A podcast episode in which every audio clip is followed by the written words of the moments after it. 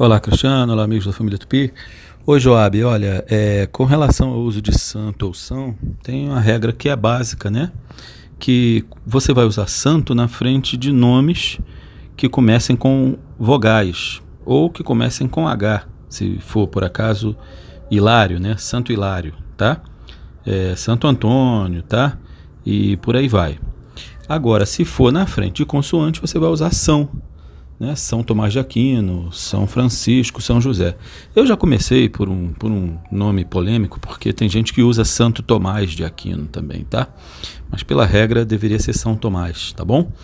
E isso é básico, tá? É, é o que se usa geralmente. Então, sem medo nenhum, sem medo de errar, você pode adotar essa regra que eu estou te dizendo aí, tá? Santo, quando tiver vogal ou H, começando o nome do santo, ou são para aqueles que começam com consoante, tá bom?